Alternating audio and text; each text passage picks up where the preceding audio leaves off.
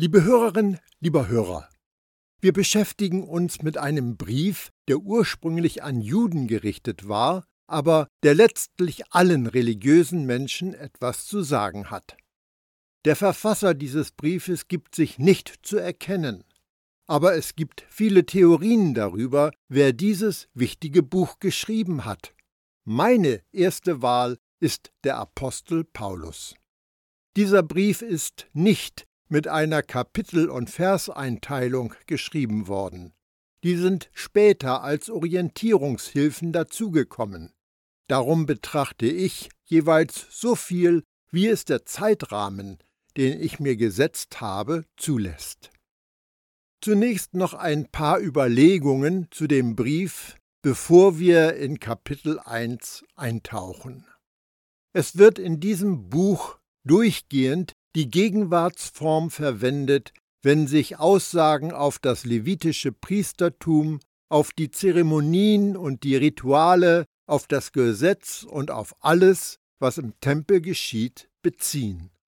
Das lässt vermuten, dass der Brief vor 70 nach Christus geschrieben wurde, das heißt, ehe der Tempel zerstört worden ist.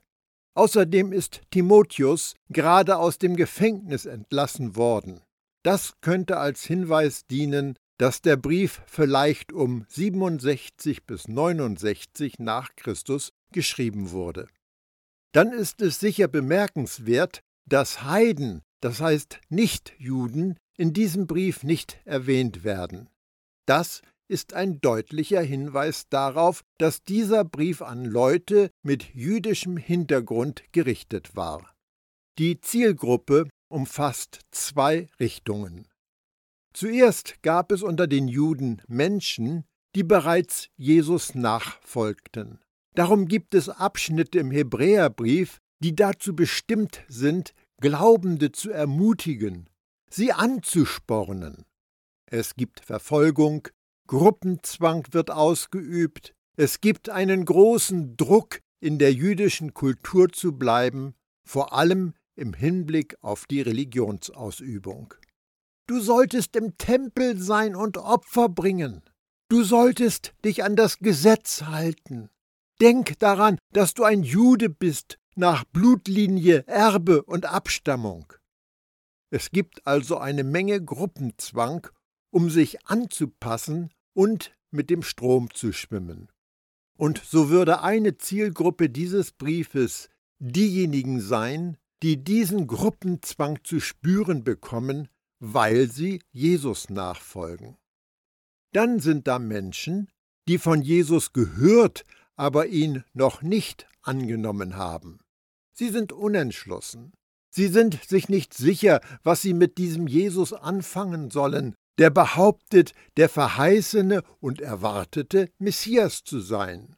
Darum gibt es evangelistische Aufrufe.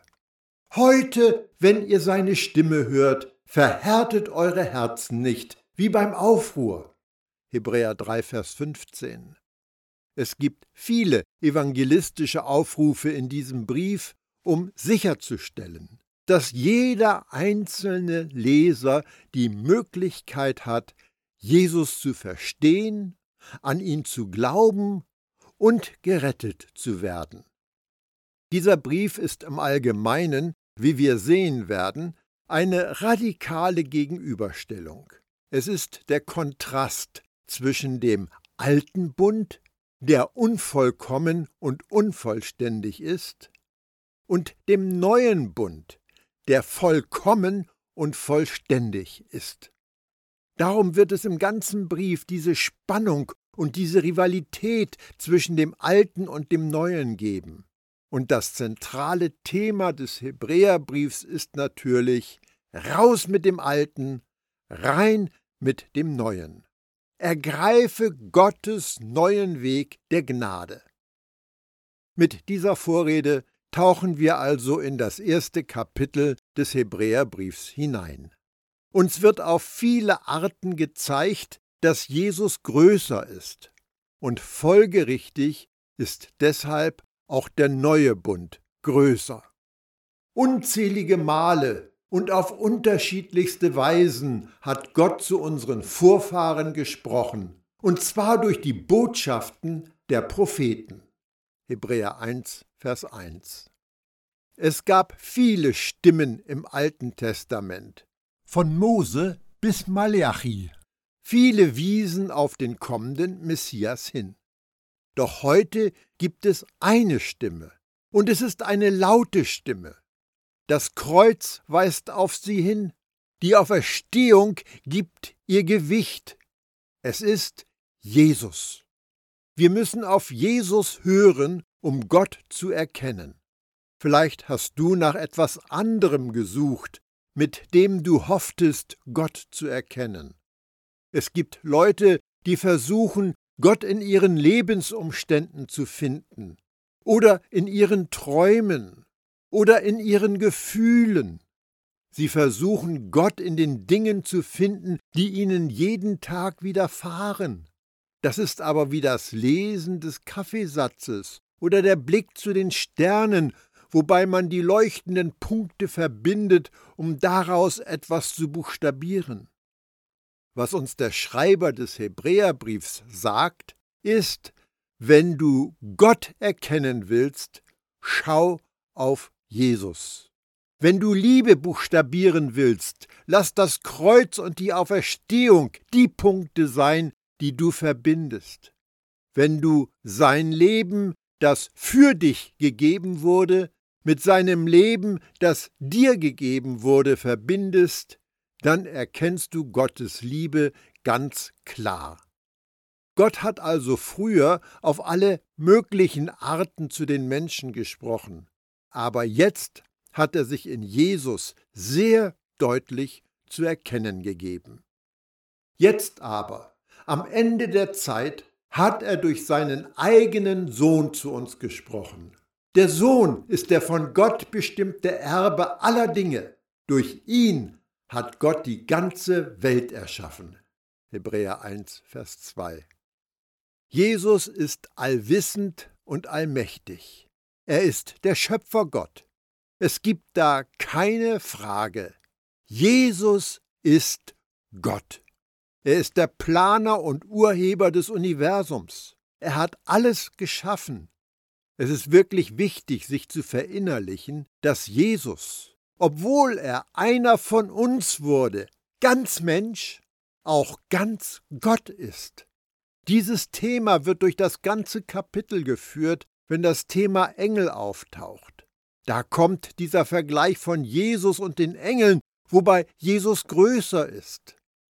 Dieser Vers macht es noch einmal ganz klar, dass Jesus, und ich möchte das betonen, Jesus allein, der für die letzte Zeit von Gott gesandte Botschaftsüberbringer ist.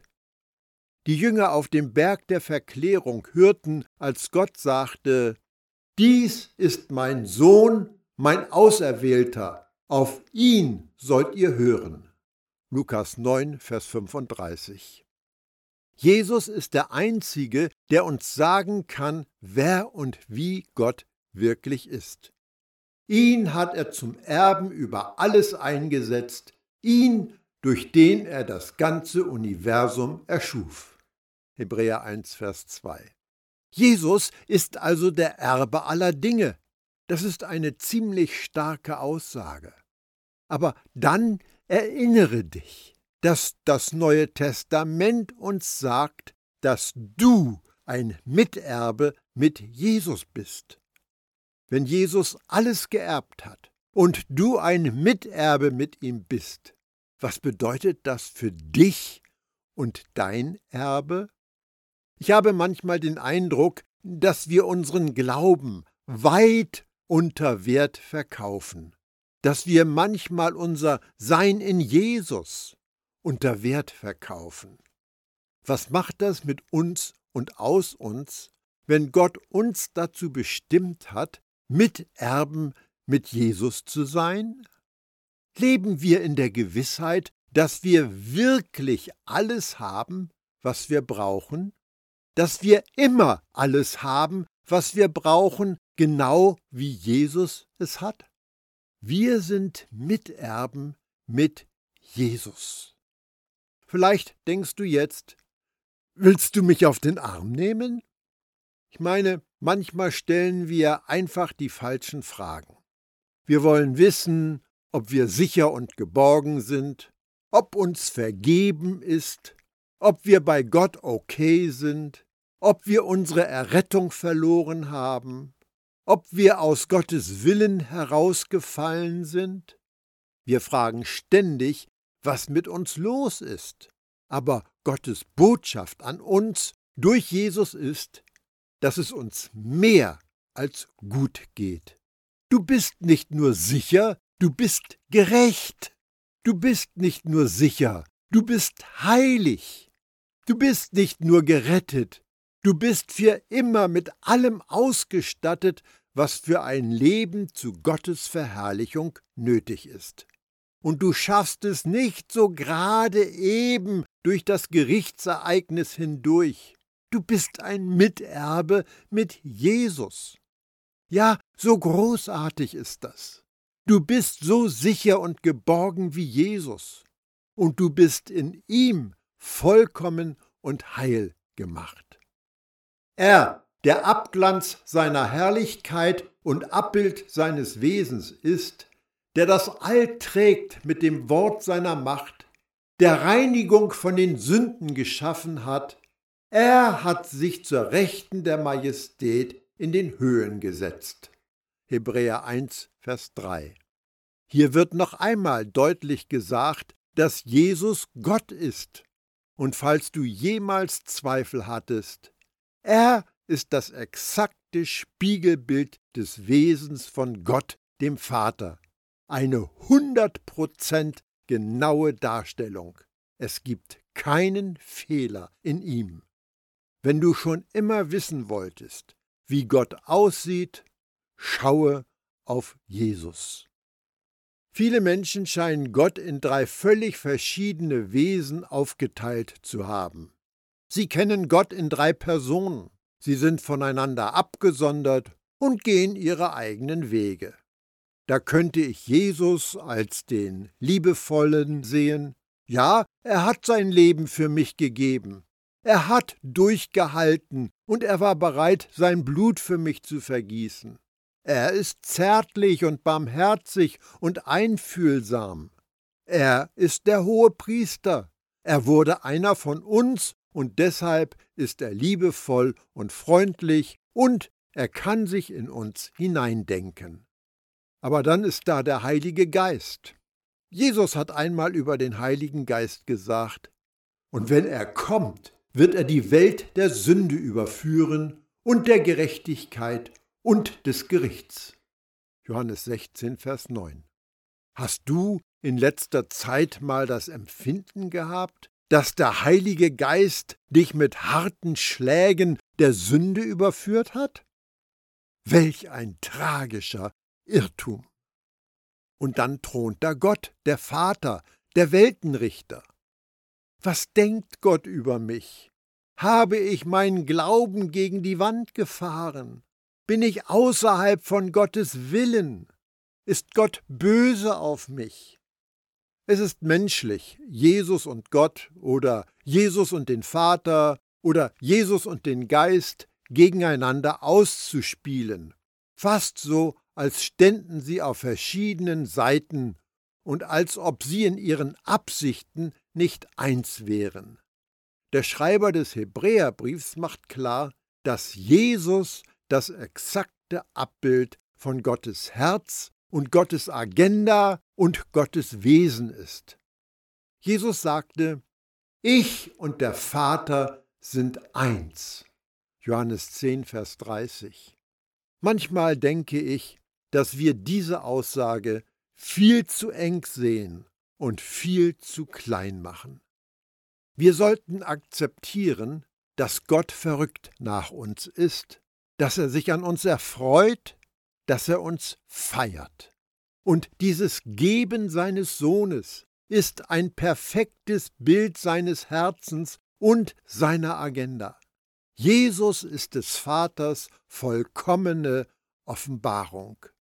Wenn du Gottes Herz kennenlernen willst, dann schau auf Jesus. Das sagen uns die ersten Verse des Briefs an die Hebräer. Nachdem er die endgültige Austilgung der Sünden vollbracht hatte, hat er sich auf dem Ehrenplatz niedergesetzt, zur Rechten des allmächtigen Gottes, dort in den höchsten Dimensionen. Hebräer 1, Vers 3. Das ist ein zentrales Thema im Brief an die Hebräer.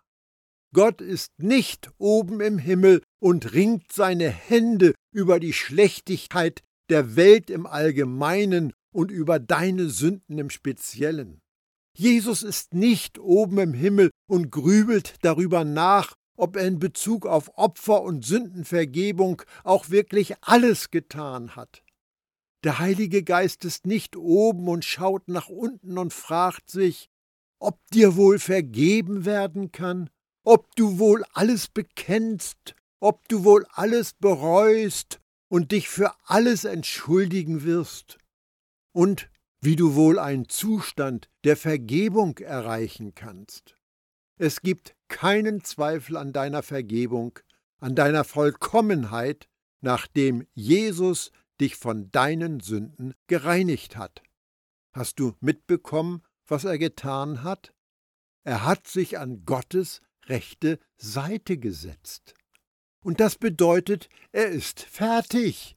Es ist vorbei, es ist geschafft.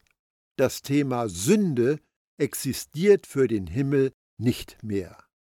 Gott sagt, denn ich werde ihr Unrecht vergeben und an ihre Sünden nicht mehr denken. Hebräer 8, Vers 12. Es gibt keine Listen und keine Verzeichnisse mehr, kein Punktezählen. Am Kreuz ist das alles vernichtet worden. Glücklich ist der, dem der Herr die Sünden nicht mehr anrechnet. Römer 4, Vers 8. Jesus hat unsere Sünden so weit von uns fortgetragen, wie der Osten vom Westen entfernt ist. Ich habe mich gefragt, warum dort nicht Norden und Süden steht. Meine Lösung. Wenn du nach Norden gehst, kommt ein Punkt, ab dem du wieder nach Süden gehst. Wenn du aber nach Osten gehst, gehst du immer nach Osten. So zeigt dieses Bild eine unüberbrückbare Trennung zwischen uns und unserer Sünde. Genau die hat Jesus bewirkt. Er war das endgültige und vollkommene Opfer, damit wir sagen können, das Thema Sünde ist ein für allemal erledigt. Dieses erste Kapitel ist eine Momentaufnahme des Heils, das du geschenkt bekommen hast. Der Autor des Briefs argumentiert wie ein brillanter Anwalt, der mit seinem Schlussplädoyer versucht, den Fall zu Ende zu bringen. Er führt an, der neue Bund ist besser als der alte. Der neue Bund ist größer als der alte. Jesus ist der Retter. Es gibt nichts Besseres. Er hat alles erledigt. Es ist keine Wiederholung nötig. Gottes Sohn ist weit mächtiger als die Engel, so wie auch der Name, den Gott ihm gab, viel erhabener ist als ihre Namen. Hebräer 1, Vers 4. Vielleicht fragst du dich, warum der Vergleich mit den Engeln?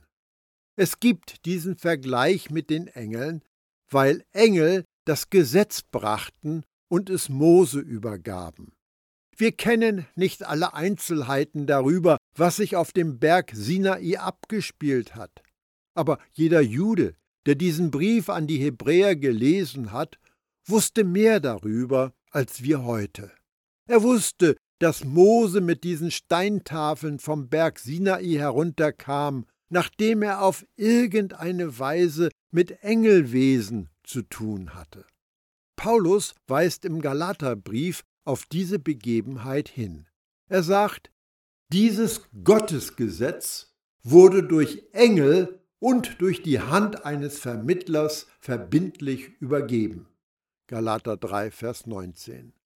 Engel hatten auf diesem Berg etwas zu sagen. Mose nahm alles auf und brachte dann das Gesetz den Berg hinunter zu den Israeliten.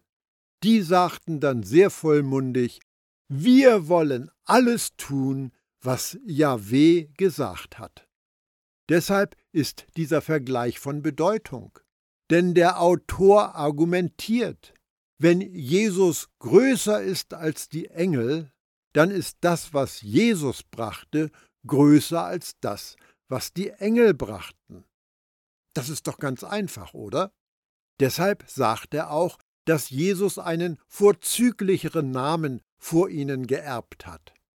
Auf der einen Seite ein Engelwesen, das von Gott geschaffen wurde, das einen Anfang hat, das ein dienstbarer Geist ist, und auf der anderen Seite Jesus, selbst Gottheit, der menschgewordene Gott, ein ewiges Wesen, ohne Anfang und Ende, der über allem und in allem und durch alles ist. Das ist eigentlich kein Vergleich. Das ist ein klarer Sieg für Jesus. Und wenn das der Fall ist, dann ist der neue Bund, den er gebracht hat, größer als jeder Bund, der von Engelwesen gebracht wurde. Denn zu welchem der Engel hat er, Gott, je gesagt, Mein Sohn bist du, heut habe ich dich hervorgebracht. Oder wie es an einer anderen Stelle in Gottes Buch steht, ich werde für ihn der Vater sein und er wird für mich der Sohn sein. Hebräer 1, Vers 5. Der Schreiber zitiert aus dem Alten Testament und zeigt, dass Gott einen Plan zur Rettung der Menschen seit alters her hatte. Zu welchem der Engel würde Gott jemals sagen, Du bist mein Sohn? Zu keinem von ihnen. Nur zu Jesus. Und das hebt ihn ab. Und das hebt den neuen Bund von dem alten ab. Gnade ist größer als Gesetz. Es ist Gottes Gnade, die uns lehrt, Nein zur Sünde zu sagen und ein rechtschaffenes Leben zu führen. Das ist die Frucht des Geistes, nicht die Frucht des Gesetzes. Darum haben wir diesen wunderbaren neuen Dienst des Geistes. Wir bringen Frucht durch den Geist. Mose wird für das Leben in Jesus bedeutungslos. Wenn du mit dem Stehlen aufhören willst, schau auf Jesus, nicht auf Mose. Wenn du aufhören willst zu begehren, schau auf Jesus, nicht auf Mose. Es geht um Start und Ziel. Unser Startpunkt sind keine Steintafeln und unser Ziel ist nicht die Einhaltung des Gesetzes. Unser Startpunkt ist Jesus und unser Ziel ist es, ihn und den Vater zu erkennen. Und als Gott der Welt seinen erstgeborenen Sohn zeigte, sprach er, alle Engel Gottes sollen ihn anbeten. Hebräer 1, Vers 6. Noch ein Beweis. Wenn die Engel Jesus anbeten, weist das auf eine Rangordnung hin. Jesus ist überlegen, Engel stehen unter ihm. Deshalb ist der neue Bund überlegen und der alte Bund ist unterlegen. Was Jesus einsetzte, gründet sich auf bessere Zusagen. Er ist ein besserer hoher Priester als Aaron und seine Söhne. Die Leute heute können mit dem Gesetz flirten, sie können mit Mose und der Einhaltung von Gesetzen herumexperimentieren, aber letztendlich ist der Hebräerbrief ein schonungsloses Argument, das zeigt, dass Gott dafür keinen Platz gelassen hat. Es gibt keine Kompromisse. Man kann alt und neu nicht mischen. Wenn du es trotzdem tust, ist es, als wenn du auf ein altes Stück Stoff einen Flicken nähst. Du wirfst es in die Waschmaschine und in den Trockner und stellst hinterher fest, dass es zerrissen ist. Man füllt keinen neuen Wein in einen alten Schafsmagen. Der ist spröde und wird platzen, und alles ist hin. Das versucht Jesus uns klarzumachen. Nicht nur durch seine Lehre während der drei Jahre, sondern auch durch den Brief an die Hebräer spricht Jesus laut Raus mit dem Alten, rein mit dem Neuen. Keine Mischung, keine Kompromisse. Was für ein brillanter Brief. Er enthält starke Argumente, und dieser Vergleich zwischen Jesus und den Engeln ist eines davon. Von den Engeln heißt es, der seine Engel zu Winden macht und seine Diener zu feuriger Flamme. Hebräer 1, Vers 7. Die Engel erfüllen also einen Zweck. Jeder Jude, der die Schriften kannte, wusste das. Im ganzen Alten Testament gibt es Geschichten von Engeln. Ob sie bei Daniel in der Löwengrube waren oder einem Gläubigen durch schwierige Umstände halfen, die Menschen besuchten, als Durchreisende, die denen Hilfe brachten, die sie brauchten. Engel haben ihre Aufgabe. Engel haben ihren Platz. Aber Jesus, das ist eine ganz andere Ebene. Wenn Gott selbst gesandt wird, um dich zu befreien, ist das ein Unterschied wie Tag und Nacht. Und der Brief an die Hebräer verkündet das. Zum Sohn aber, dein Thron, o oh Gott, steht für immer und ewig, und das Zepter deiner Herrschaft ist ein gerechtes Zepter. Hebräer 1, Vers 8. Engel sind großartig, sie haben eine Aufgabe, sie erfüllen einen Zweck. Aber Jesus ist Gottes Sohn und er ist ein König und er hat ein Königreich und er sitzt auf einem Thron. Und ganz nebenbei gesagt, er sitzt darauf. Und wenn Gottes Sohn sich hinsetzt und deine Sünde ihn nicht mehr beschäftigt, solltest du vielleicht bei ihm Platz nehmen. Wenn der König verkündet, dass es dir gut geht, solltest du ihm vielleicht zustimmen.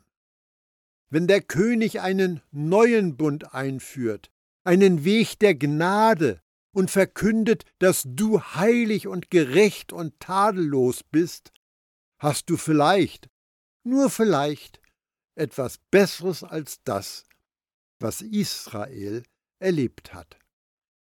Weißt du, Esther und Simson und David haben Dinge erlebt, bei denen ihnen sicher bewusst geworden ist, dass sie es besser hatten als die Heiden um sie herum.